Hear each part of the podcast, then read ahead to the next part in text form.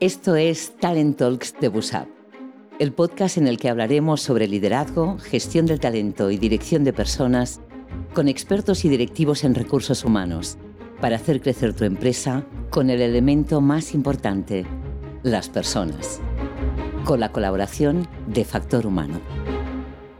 Hola a todos, estamos aquí con una nueva edición de los Talent Talks de Busap y hoy tenemos el gran placer de tener aquí con nosotros a Gemma Osete, Senior Human Resource Business Partner de Merck, anteriormente HR Director eh, Iberia en, General en Cable y HR Senior Manager en Procter Gamble.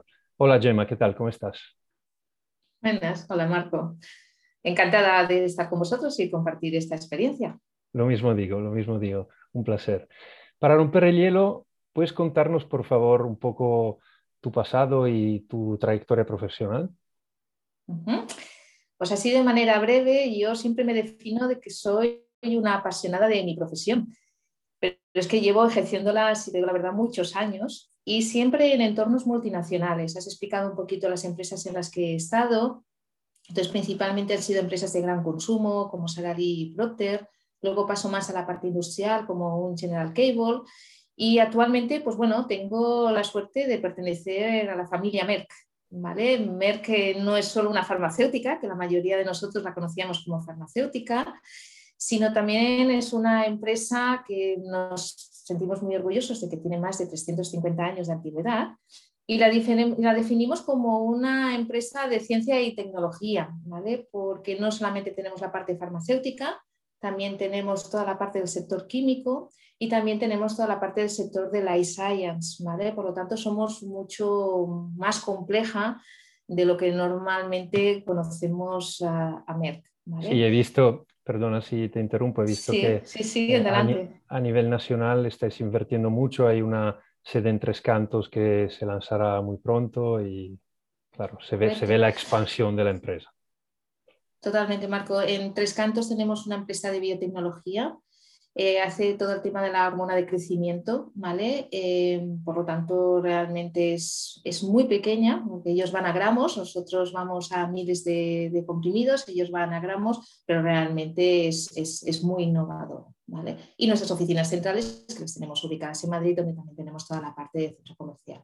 Y yo estoy ubicada en lo que sería el site de Mollel del Vallés, que es una población que tenemos cerquita eh, de Barcelona siempre en recursos humanos y a nivel generalista, ¿vale? Es decir, una de las cosas que me gusta es picotear de todo un poco y dar apoyo, ¿vale? A lo que es a los comités de dirección que tenemos, pues Para entrar, digamos, en el, en el focus de lo que hacéis en Merck, ¿por qué los recursos humanos cada vez están más en el centro en vuestra compañía?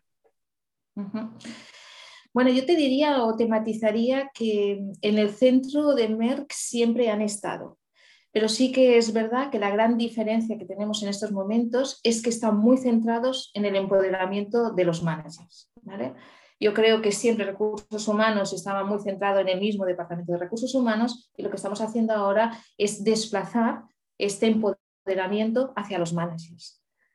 Al final nosotros entendemos que el manager son los recursos humanos de sus equipos, ¿vale? Son los que tienen más conocimiento de las necesidades que tienen conocen mejor cuáles son sus fortalezas, que para nosotros conocer tus fortalezas y desarrollarlas o potenciarlas te ayuda también a reducir tus ah, áreas de fortaleza, ay, perdona, tus áreas de, mejora, ¿vale? Es decir, fortalezas, céntrate en ellas porque las áreas de mejora siempre cuestan mucho de mejorar y estas te ayudan, ¿vale? Creo que son los que tienen que explicar claramente cuál es el objetivo de cada persona para que dé lo máximo de sí mismo. ¿vale? Es decir, son muchas las responsabilidades y yo creo que muchas las potencialidades que tiene un manager en este área de recursos humanos. Y este es el cambio, ¿vale? Centrarlo y empoderar mucho más al manager, estando siempre nosotros. ¿eh? Al final nosotros estamos detrás, nosotros ayudamos, nosotros enfocamos, eh, retamos, pero sí que es cierto que el manager coge el protagonismo en Merck. Yendo más, digamos, a, lo que viviste últimamente, ¿cuáles han sido tus retos más importantes desde que empezó la pandemia como HR Business Partner? Uf, Marco, esto ha sido, yo creo que un aprendizaje brutal para todos, ¿vale? Yo creo que ha sido un reto porque además nadie hemos tenido experiencias previas en una situación como esta, ¿vale? Por lo tanto, todos hemos aprendido mucho en, esta situación. Destacar que, como te decía antes, eh, dentro del site de Mollet tenemos personal que es indirecto, personal de soporte, ¿vale? que nos da servicio tanto a nivel nacional como, como, a nivel global, pero tenemos dos plantas productivas con dos comités de dirección, una química y una farma. Por lo tanto, nosotros no hemos parado ningún día.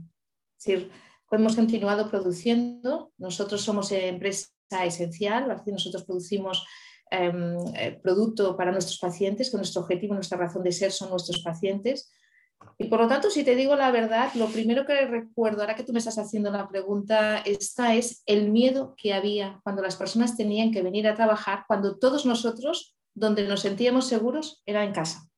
Y esto ha sido una sensación, ¿vale? Que desde el primer día parecía que cuando saliéramos de casa nos poníamos en riesgo y en nuestra casa eh, teníamos seguridad. Sí, porque, o sea, ahora escuchándote, algo que se me ocurre es que al final tienes que convencer, ¿no? En tu rol y dar tranquilidad a los trabajadores esenciales que cada día, cada día tienen que ir a trabajar, pero tú te quedas en casa y sobre todo estás contenta de quedarte en casa porque fuera hay una pandemia. Entonces me imagino la complejidad ¿no? de transmitir esta postura que, tiene que ser así porque son las necesidades de una compañía y, solo en ese caso se podía trabajar presencialmente, pero eh, imagino la dificultad ¿no? y el reto.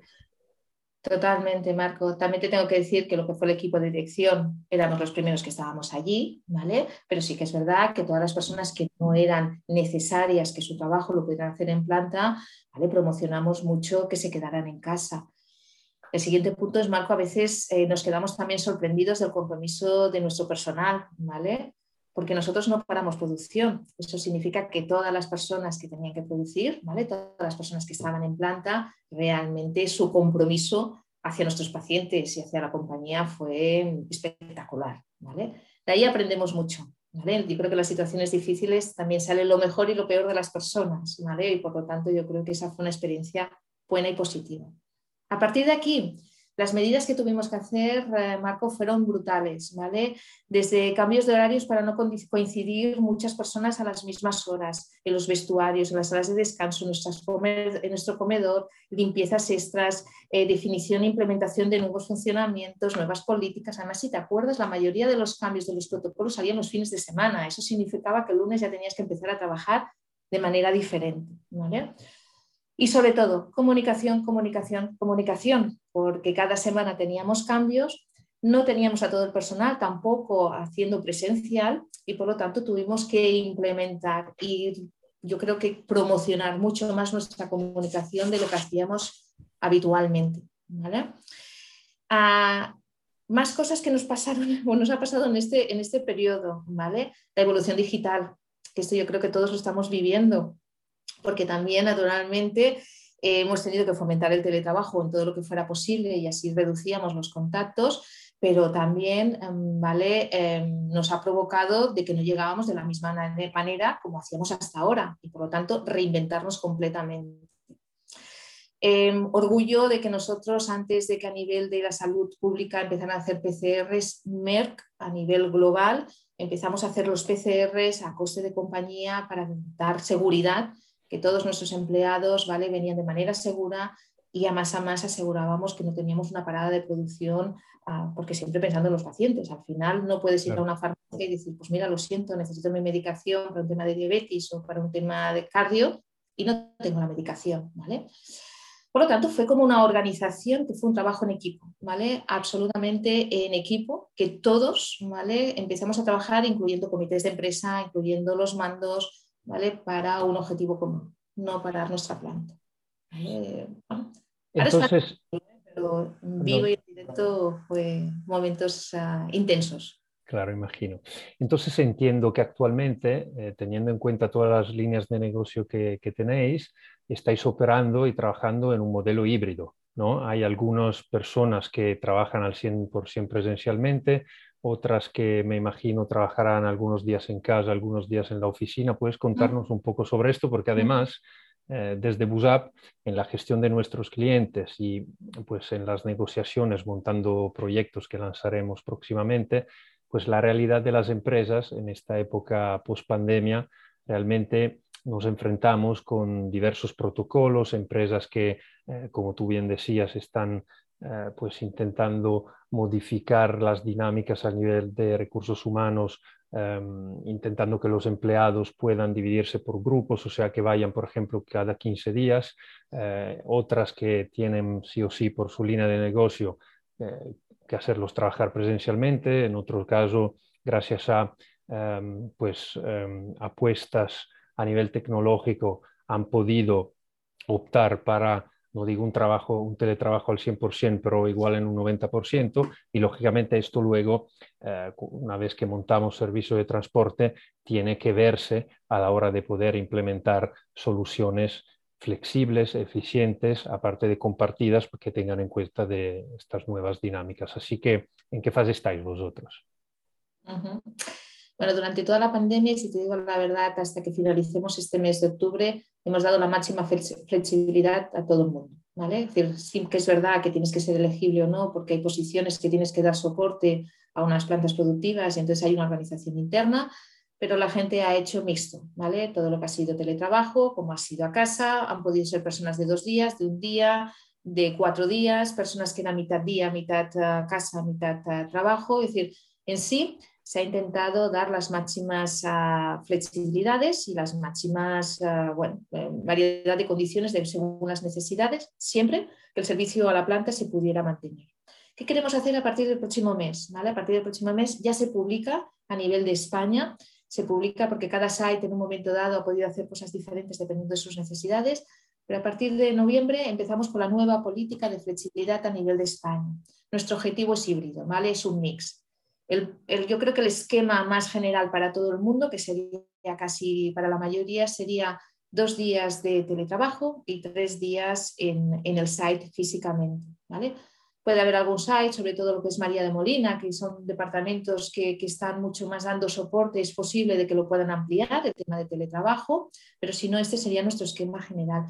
Yo creo que se mantiene muy bien este equilibrio, ¿vale? Entre las ventajas que tiene un teletrabajo, que muchas veces necesitas concentrarte, que necesitas tener un entorno mucho más em, eh, aislado, a cuando necesitas tener algún tipo de reuniones face to face, cuando tienes conversaciones de desarrollo, cuando tienes ¿sabes? Otro tipo de, relación social y profesional ah, combinando estos dos. Por lo tanto, combinación, ¿vale? También nosotros pertenecemos a Químicas. Químicas ha negociado su convenio y también nos ha puesto un marco referencial de cómo hacer todo el tema de la flexibilidad. Yo creo que en esto también han mejorado mucho ¿vale? los convenios colectivos para dar marcos referenciales a nuestras compañías. Entendido. Y vamos a ver cómo funciona. Claro, sí, sí, hay que, hay que vivirlo para saberlo. ¿no? Igualmente la experiencia, te tengo que decir que la experiencia del COVID ha sido muy positiva. Es decir, siempre hay este question mark, ¿no? Hay muchas organizaciones de la accountability, ¿vale? La responsabilidad del empleado. Al final, una de las premisas que nosotros damos es más por output, ¿vale? Por qué resultado tú me das más que por cuántas horas estás en una oficina o estás en casa, ¿vale? Por lo tanto, esta flexibilidad, si te digo la verdad, siempre que sea posible, abocamos por ello. Y Gemma, en nuestras conversaciones previas, y también lo has mencionado anteriormente, em, sabemos que estáis, trabajando mucho en el empoderamiento de los managers, aparte que también en la innovación y en la curiosidad. Eh, ¿Cómo lo estáis encarando todo esto?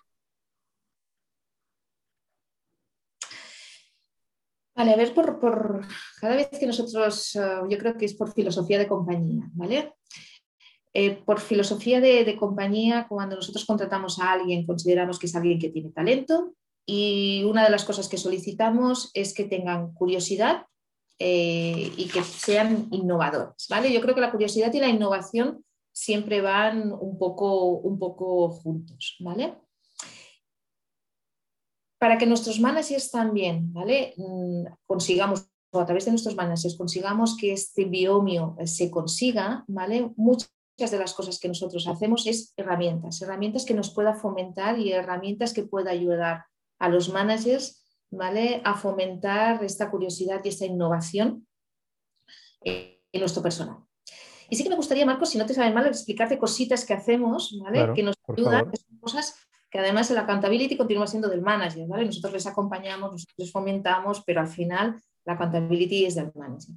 Herramientas muchas veces simples y complejas a la vez, como sería un tema de feedback. ¿vale? Uno de nuestros comportamientos claves que fomentamos, que cualquier empleado que entra en MER tiene una formación obligatoria, es a nivel de feedback.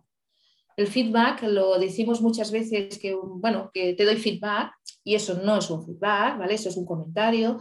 Entonces, lo que estamos intentando hacer es fomentar mucho lo que son los feedbacks, tanto de reconocimiento como los feedbacks de, em, constructivos, ¿vale? Para ello, mm, sin duda alguna, se necesita práctica, práctica, práctica. ¿Vale? Hacemos mucha formación en continuo. Cuando entras la tienes, pero luego se hace formación en continuo con casos prácticos. Tenemos una app de MyFeedback, donde tú puedes reconocer a las personas rápidamente a través de un móvil. Por lo tanto, eh, ya no hay excusas para reconocer las pequeñas o las grandes cosas excepcionales. Yo creo que los mayores cambios profesionales que yo he vivido, o los cambios en, profesionales, sobre todo en managers que he vivido, es cuando les he dado un feedback muy transparente, muy constructivo, ¿vale? Y para ello también se tiene que tener valentía para poder decir las cosas tal cual de lo que esperas y también estar muy bien preparado para recibir ese feedback y a partir de aquí dar herramientas para reconducir las cosas hacia donde tú las quieres, ¿vale? Muchas veces nos encontramos que los managers son políticamente correctos, todo está muy bien y a la hora de la verdad los problemas salen cuando ya no tienen ah, reconducción, ¿vale? Nuestra idea es siempre poder intentar hacer feedback constructivo para que el final, ¿vale? Sea un final feliz para todos, ¿vale? Y que todo el mundo sepa desarrollarse y construir profesionalmente lo que se necesita. Otra de las herramientas que utilizamos mucho en Merck, ¿vale? Y yo para mí esta es una de las que más, en Merck es de las que más he visto, es lo que le llamamos los short term assignments, ¿vale? Personas que movemos de área y de posición. Normalmente son periodos cortos, no son para quedarse, algunas veces al final se quedan en esa nueva posición, pero entre seis meses y un año tú puedes moverte a otra área y a otra posición.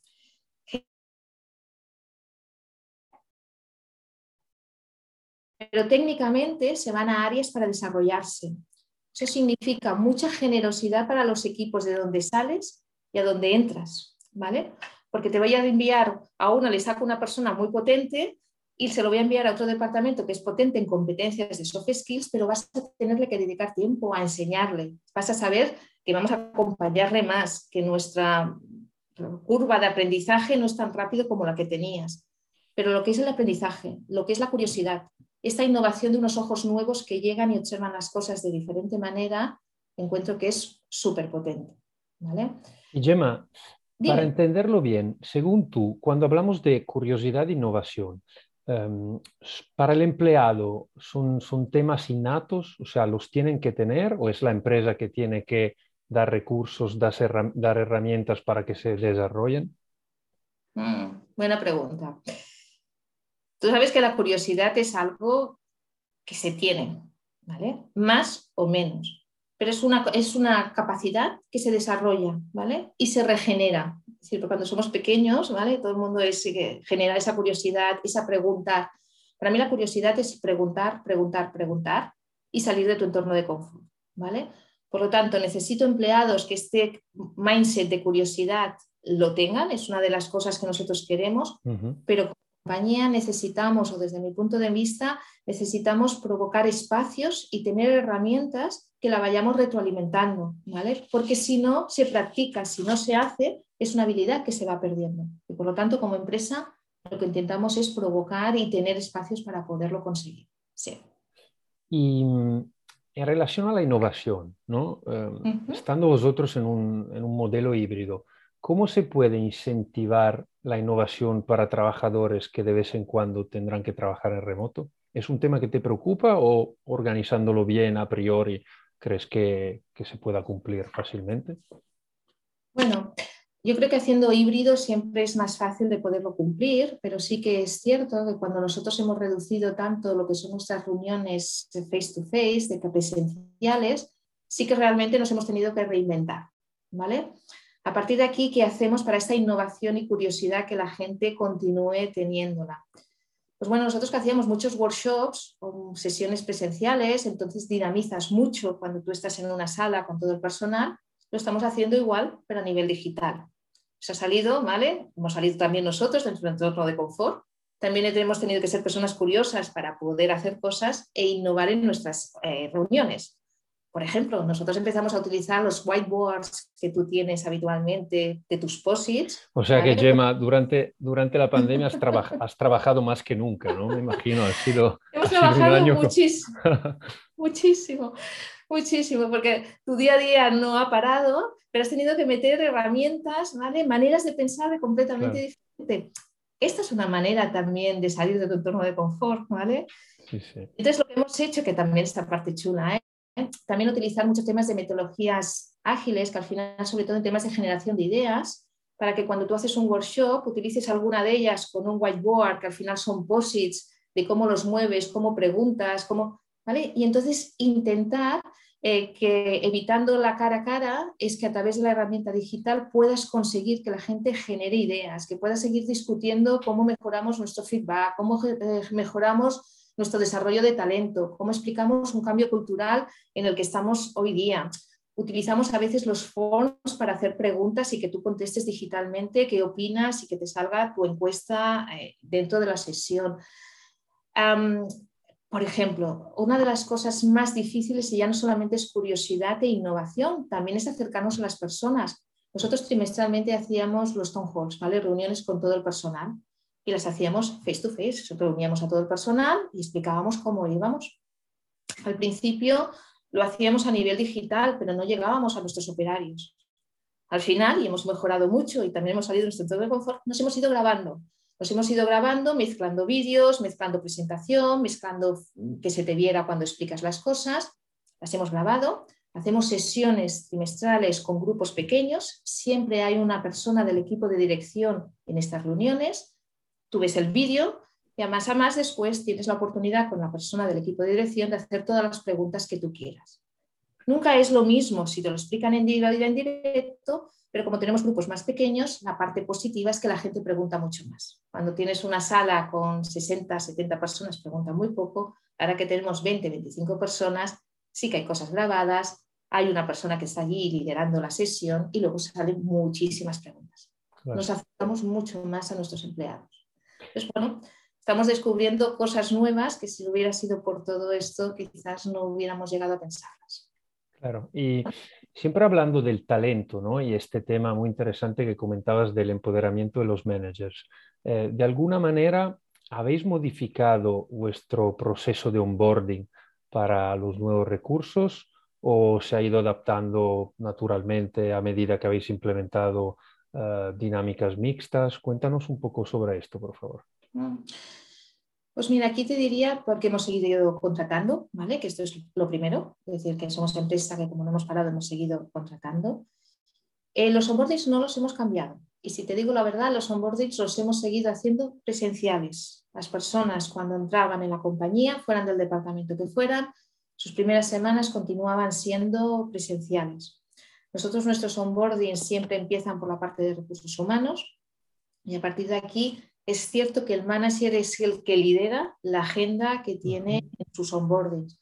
Luego lo vamos complementando durante el año, ¿vale? Que además, además hay un proyecto que tenemos para el año que viene de poder ah, digitalizar, ¿vale? Mucho más nuestros onboardings, sobre todo para poder acceder a muchas herramientas que MER te da, ¿vale? Y a veces sí que hemos visto de que, bueno, si no hacemos un onboarding muy completo, sobre todo cuando ya llevas algún, algún tiempo en la compañía, puedes perder el conocimiento de alguna de ellas. ¿vale? Entonces, yo te diría que el manager sigue liderándolo, él sí que ha tenido que adaptar, que su formación ya no ha podido ser tan grupal, tiene que hacer grupos más pequeños, pero hemos continuado, sobre todo durante el primer mes, las primeras semanas, haciéndolo face to face, manteniendo las medidas de seguridad. Y a partir de aquí, ir viendo ¿vale? qué flexibilidad le podíamos dar a los, a los empleados. Entendido. Bueno, mm, no sencillo, pero no tan complejo como si no hubiéramos podido hacer nada cara a cara. Claro. Y mm, Gemma, a raíz de tu experiencia y, también por haber vivido eh, pues este cambio de paradigma ¿no? a lo largo de estos últimos dos años, ¿qué recomendarías a alguien que quiera llegar lejos en los recursos humanos hoy en día? Que aunque digan lo que digan, es una gran profesión.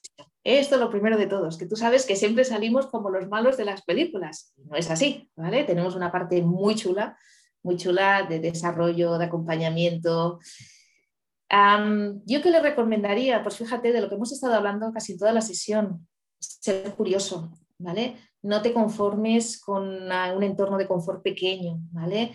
Intenta, mm, sobre todo, mm, yo que diría, ¿eh? Mm, buscar eh, tanto, tocarlo todo, ¿vale? Que no me salía un poco la palabra, tocarlo todo.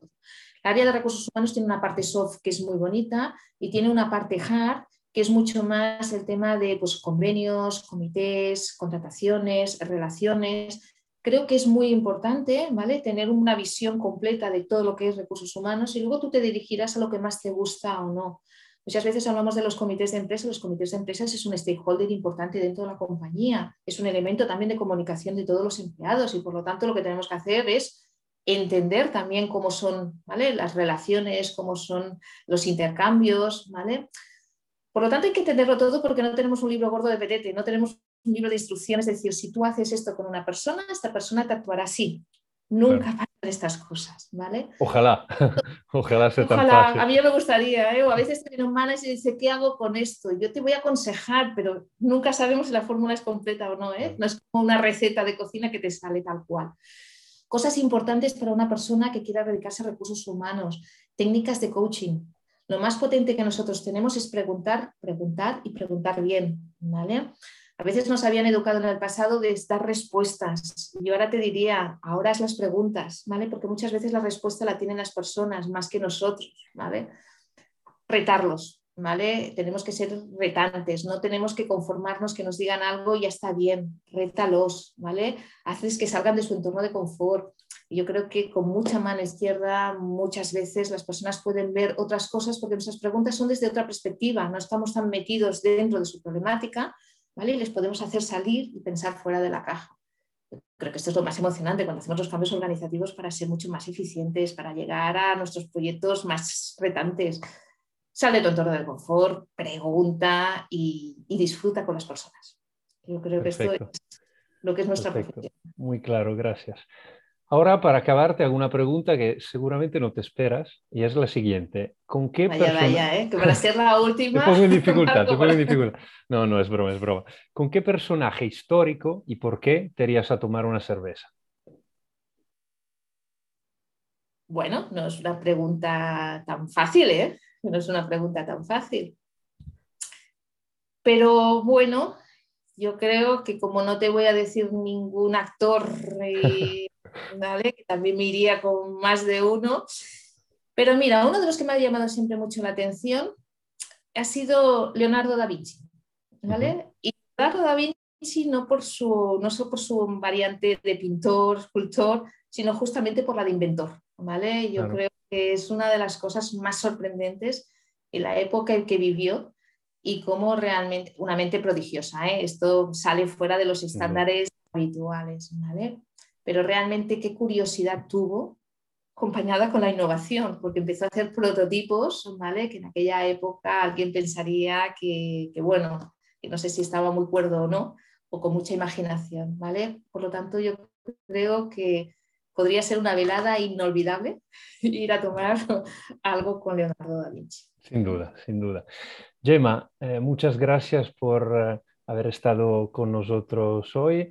Ha sido todo un placer poder escuchar temas tan actuales sobre eh, innovación, curiosidad del empleado, em, protocolos que habéis actuado a raíz de la pandemia y sobre todo empoderar a los managers, ¿no? Y que no sea, eh, digamos, eh, todo en la mano de los recursos humanos, sino que sea el manager que tenga que estar ahí pendiente de cómo está evolucionando y por qué su equipo. Em, espero que te lo hayas pasado bien, porque para mí ha sido un momento de, eh, muy, muy curioso a nivel de aprendizaje interesante y muchas gracias otra vez por estar con nosotros. Muchas gracias, Marco. Me lo he pasado muy bien. Buenas preguntas. Algunas me has hecho aquí dudar y pensar, ¿vale? Pero ha sido. era el objetivo. Era el objetivo. muy bien. También nos va bien, ¿eh? un poco también para nosotros resumir y analizar y pensar, ¿sabes? Que también necesitamos tiempo a veces para pensar con todo lo que hemos vivido, así que también gracias por este tiempo que me has dado. Gracias a ti. Y esto ha sido todo por hoy.